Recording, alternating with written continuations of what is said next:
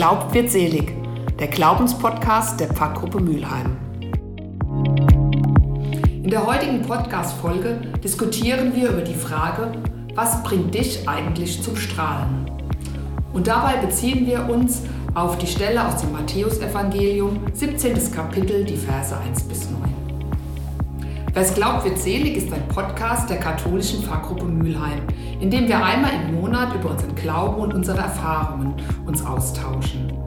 Ich bin Birgit, eine der beiden Hosts des Podcasts und gemeinsam mit Tim und unterschiedlichen Gästen werden wir in jeder Folge eine Bibelstelle heraussuchen, lesen und sie gemeinsam diskutieren.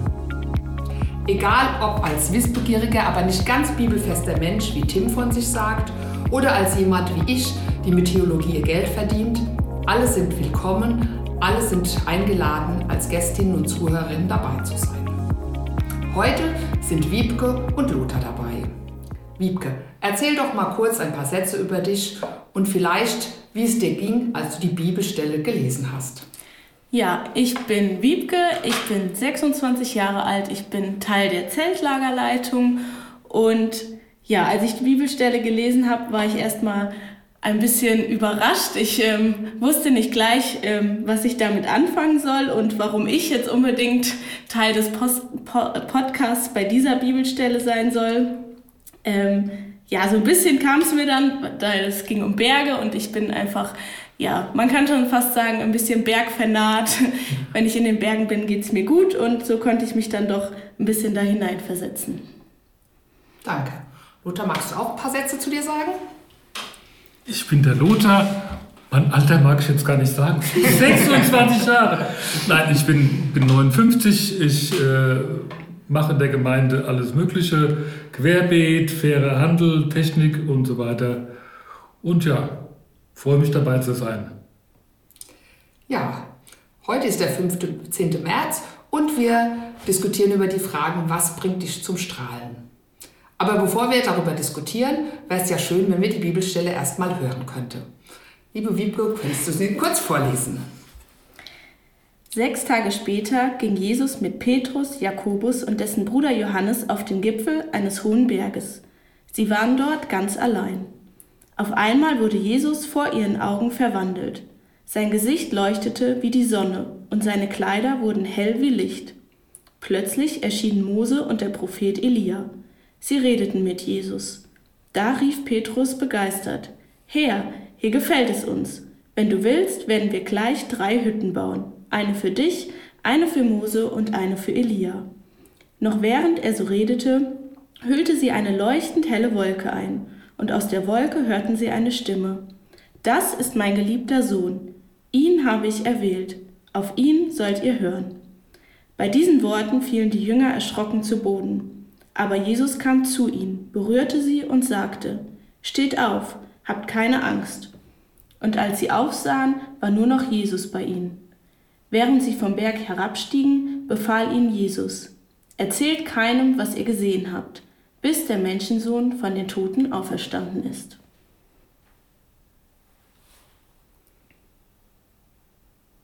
Ja, ich finde die Stelle ganz spannend, wenn man die so hört. Und mir ging es so, als ich sie das erste Mal gehört habe, dass ich irgendwie so ganz wenig mit dieser Stelle anfangen konnte. Die hat ja so auch den Namen Verklärung des Herrn und allein schon dieser Titel, den finde ich irgendwie so ein bisschen äh, merkwürdig. Aber wie so oft mit Stellen, mit denen man sich so schwer tut, je länger man sich damit beschäftigt, umso ähm, näher, finde ich, kommen sie mir. Umso mehr. Es braucht manchmal so ein bisschen, finde ich, bis man sie in sein eigenes Leben transportiert hat. Ich habe ja, die Wiebke hat es ja schon gesagt, wir haben die Wiebke eingeladen, weil die Wiebke äh, so ein Fan von Bergsteigen ist. Und ähm, ich finde es total spannend, dass Jesus sich auf den Berg begibt. Und da ist mir eingefallen, das macht man ja eigentlich, wenn man sozusagen mal heraus will aus seinem Alltag. Und ähm, ja, und das scheint Jesus auch ab und zu mal nötig gehabt zu haben. Und das macht ihn mir so menschlich, dass er das irgendwie braucht. ja, aber vielleicht weiß ich nicht, wie es euch mit dieser Stelle ging. Ja. Ja, also auch dieses Rauskommen aus dem Alltag und er hat ja auch noch zwei Freunde dabei, ähm, fand ich auch sehr treffend. Also, dass man mit Freunden unterwegs ist, um irgendwie einfach mal Abstand zu nehmen von was anderem oder mal auf andere Gedanken zu kommen. So habe ich es dann auch verstanden und so fand ich es auch sehr treffend. Ja, es gibt mehrere Möglichkeiten. Einmal, dass vielleicht Jesus einfach seine Ruhe haben wollte. Und ich weiß nicht, wie es in Israel damals war, aber ich habe oftmals so gehört, wenn wir in Bayern wandern waren, ja, eigentlich die Einheimischen, die gehen nie auf die Berge. Das sind immer nur die Touristen, die wandern gehen. Und von daher hat wahrscheinlich Jesus gedacht, wenn ich auf den Berg gehe, da habe ich meine Ruhe, da kommt keiner nach. Und das Zweite, vielleicht auch ähm, so ein bisschen als Meta, Meta, äh, Metapher? Metapher, dass man ja dem Himmel näher ist. Dass man ähm, Gott näher ist, wenn man auf, auf einen Berg steigt. Mhm. Ja, interessant. Ich bin übrigens auch dabei. äh, ähm, da habe ich direkt dran gedacht, auch mit Wiebke, du meinst, du gehst ja gerne wie äh, Klettern oder Wandern, wir haben ja auch schon zusammen wandern. Und da gibt es ja, glaube ich, auch unterschiedliche Herangehensweisen. Ähm, eine vielleicht eher sportlicher, andere ja so ein bisschen meditativer oder so. Und ich kenne es bei mir beispielsweise, wenn ich in die Berge hochgehe, ist es bei mir manchmal, da kann ich mich gar nicht unterhalten oder so. Ich bin in diesem Fokus drin und laufe quasi einfach nur noch. Ähm, ich glaube jetzt nicht, dass irgendwie Jesus vorhat, irgendwie groß Sport zu machen, eher rauszukommen, aber für manche ist ja auch Sport machen so eine Art, irgendwie aus dem Alltag rauszukommen. Mhm. Ja, ja, wenn man die, die Textstellen davor hört, da ist es auch so, dass er ganz oft angefeindet wird. Also dass er eigentlich in so einer Situation ist, wo es ihm, glaube ich, ja, ähm, vielleicht gar nicht so gut geht. Also wo er sich immer wieder verteidigen musste und seinen Weg verteidigen musste und es auch klar war, dass es irgendwie das Ende sich nähert und so. Und ähm, ja, wir sind ja jetzt auch in der Fastenzeit, also wir gehen auf Ostern zu, es spitzt sich also so ein bisschen zu. Und ich könnte mir schon vorstellen, für mich ist das so wirklich so ein bisschen wie nochmal Kraft tanken, sich nochmal vergewissern, bin ich überhaupt auf dem richtigen Weg? Also ähm, ist es das, wie ich so will? Und ähm, die zwei Männer, denen er begegnet, der Mose und Elia, also die, die Propheten aus dem Alten Testament, die scheinen das ja auch nochmal irgendwie auch zu bestätigen. Aber noch wichtiger ist eben diese Stimme, die dann sagt, ja, du bist geliebt und du bist ähm, genau auf dem richtigen Weg. Und, ähm, und was da beschrieben wird, ist ja, dass Jesus dann so strahlt. Also so wie, wie, wenn, wie wir das auch kennen, finde ich, wenn jemand mir was Nettes sagt, dass man dann einfach so ja, ins Strahlen kommt und dass man so das Gefühl hat, ja, das ist irgendwie ja, was, was Besonderes. Ja. Und ähm, das finde ich ein total schönes Bild, dass Jesus das auch so braucht, diesen Zuspruch und dieses, ähm, ja, du bist geliebt und das tut dir einfach, das tut ihm einfach gut anscheinend, hat man das Gefühl, ja. Ein bisschen beruhigend zu merken, okay, Jesus braucht das auch mal. Ja. Also, wenn wir normalos das auch brauchen, aber er sogar. ja, mit dem Strahlen, vielleicht ist es auch so eine Rückblende, weil ja auch der Moses auch dabei ist bei der ganzen Geschichte, auf das Alte Testament. Da heißt es ja auch, als der Moses von dem äh, Berg Sinai oder Berg Horeb zurückkommt mit den, mit den Geboten, dass sein Gesicht gestrahlt hat und er das verhüllen musste, weil, man, weil die Leute ihn gar nicht anschauen konnten, weil er so hell gestrahlt hat. Vielleicht ist das auch nochmal so eine ja, Rückblende.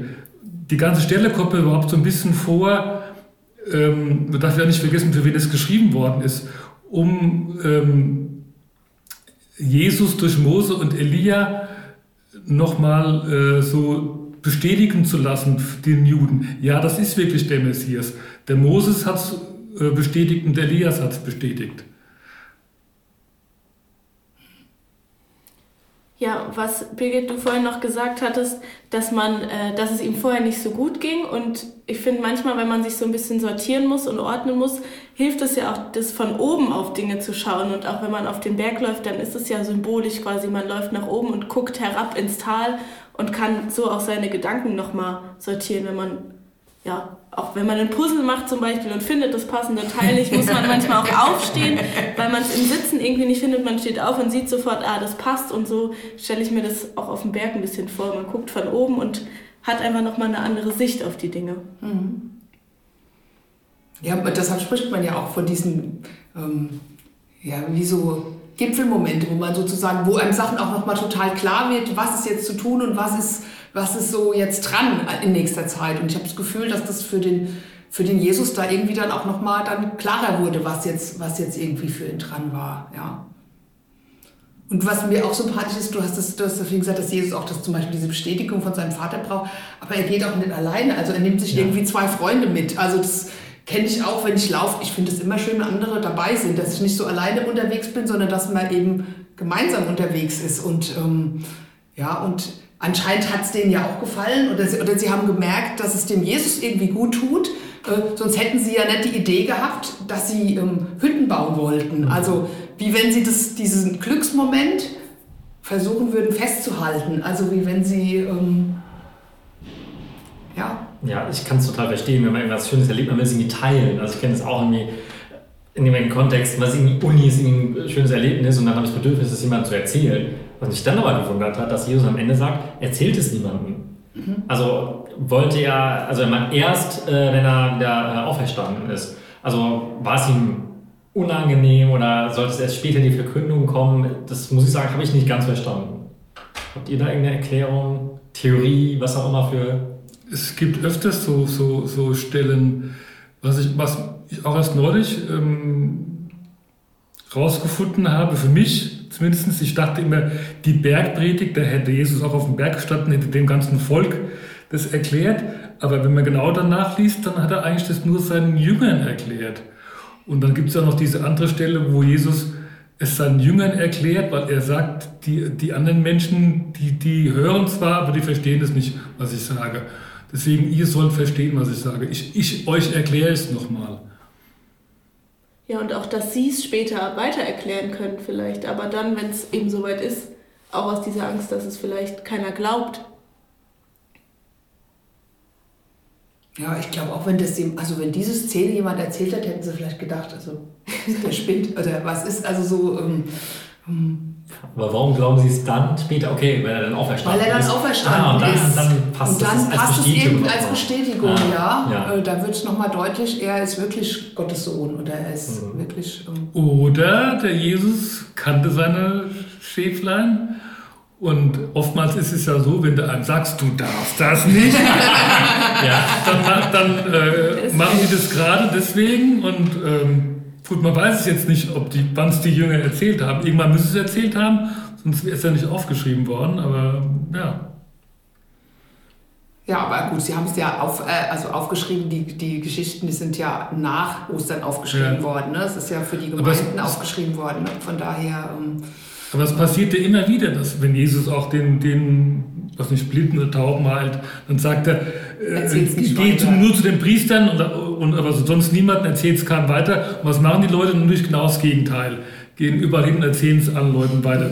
Also von daher weiß man jetzt nicht, ob das jetzt Jesus wirklich so gemeint hat oder... Eine gute Marketingstrategie war. Da wird ja vielleicht die Wichtigkeit nochmal deutlich, wenn man sagt, erzähl's nicht. Und sonst ist vielleicht so, ist jetzt passiert und jetzt ist gut, aber wenn man nochmal gesagt bekommt, behalt's für dich und dann hat es nochmal einen anderen Stellenwert. Stimmt, hat was im Moment gemeint zu teilen, also ein bisschen so, so ein Geheimnis oder sowas. Ja. Und erstmal das irgendwie zusammen wertzuschätzen.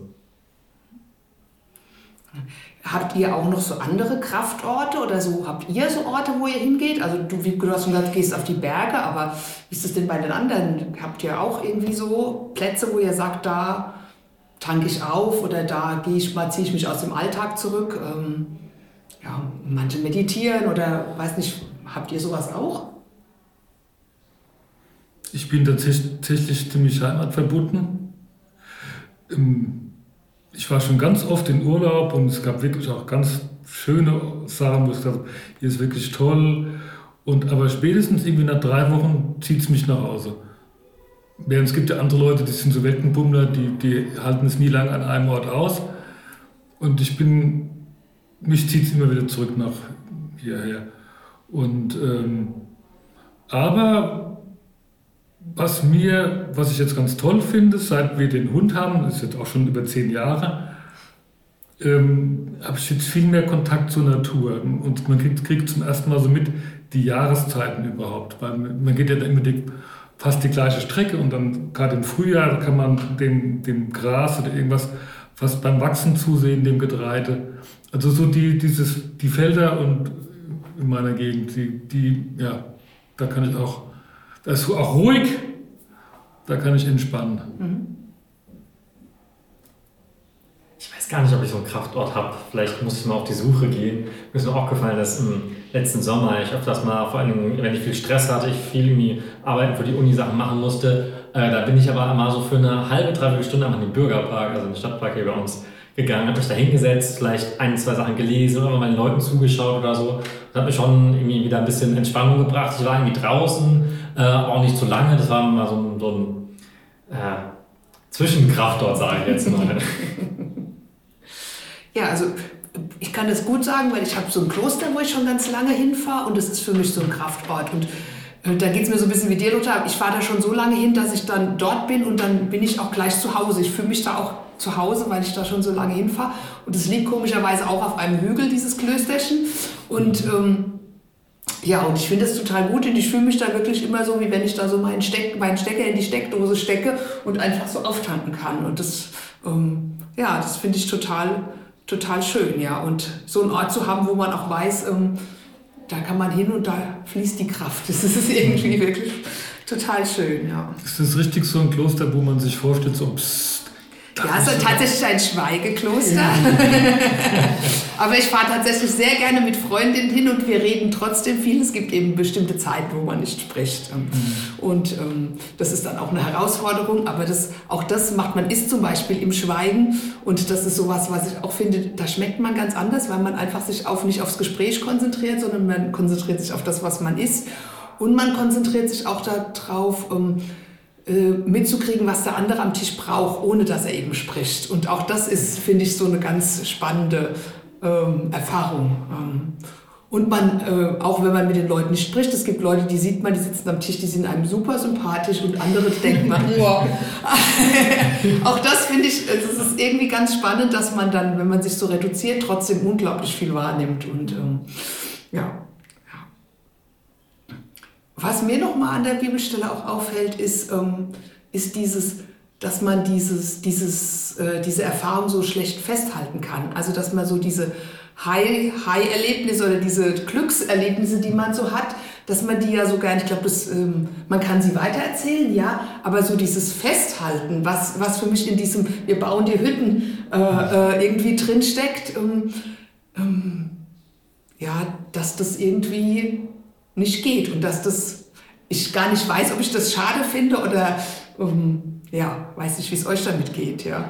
Na, irgendwo hält man ja schon einen Moment zumindest daran fest, wenn man jetzt sagt, man fährt in Urlaub oder man geht spazieren oder was auch immer und danach geht es einem besser, also hat man es für sich zumindest einen Moment festgehalten, bis man vielleicht irgendwann wieder an diesen Ort muss, um dieses Gefühl zu haben.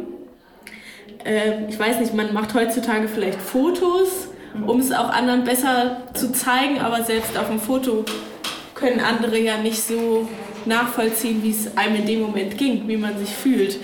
Also manchmal finde ich es auch schade, auf der anderen Seite ist es auch ein Gefühl, was ich habe, was andere vielleicht gar nicht nachempfinden könnten, selbst wenn ich es irgendwie transportieren könnte.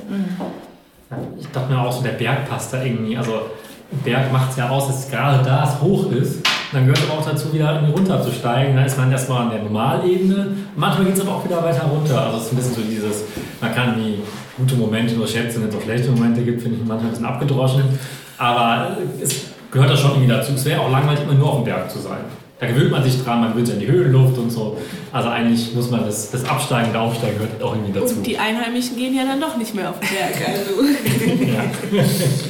Also vielleicht auch ein bisschen das Fremde sozusagen, ja. das Besondere. Dieses, das, was man immer hat, ist ja, ja. tatsächlich ja dazu. Ja. Ich denke, das war's für heute mit unserem Podcast. Wer es glaubt, wird selig. Ich bedanke mich bei Wiebke und Lothar für das, was ihr von euch erzählt habt, für eure Erfahrungen, euer Wissen, die ihr mit uns geteilt habt. Und vielleicht seid ihr ja bei einer der nächsten Folgen mal wieder dabei. Apropos nächste Folge, die beschäftigt sich mit der Frage, himmelhoch jauchzend und zu Tode betrübt, warum kippt die Stimmung manchmal so schnell um? Bis dahin, tschüss und macht's gut.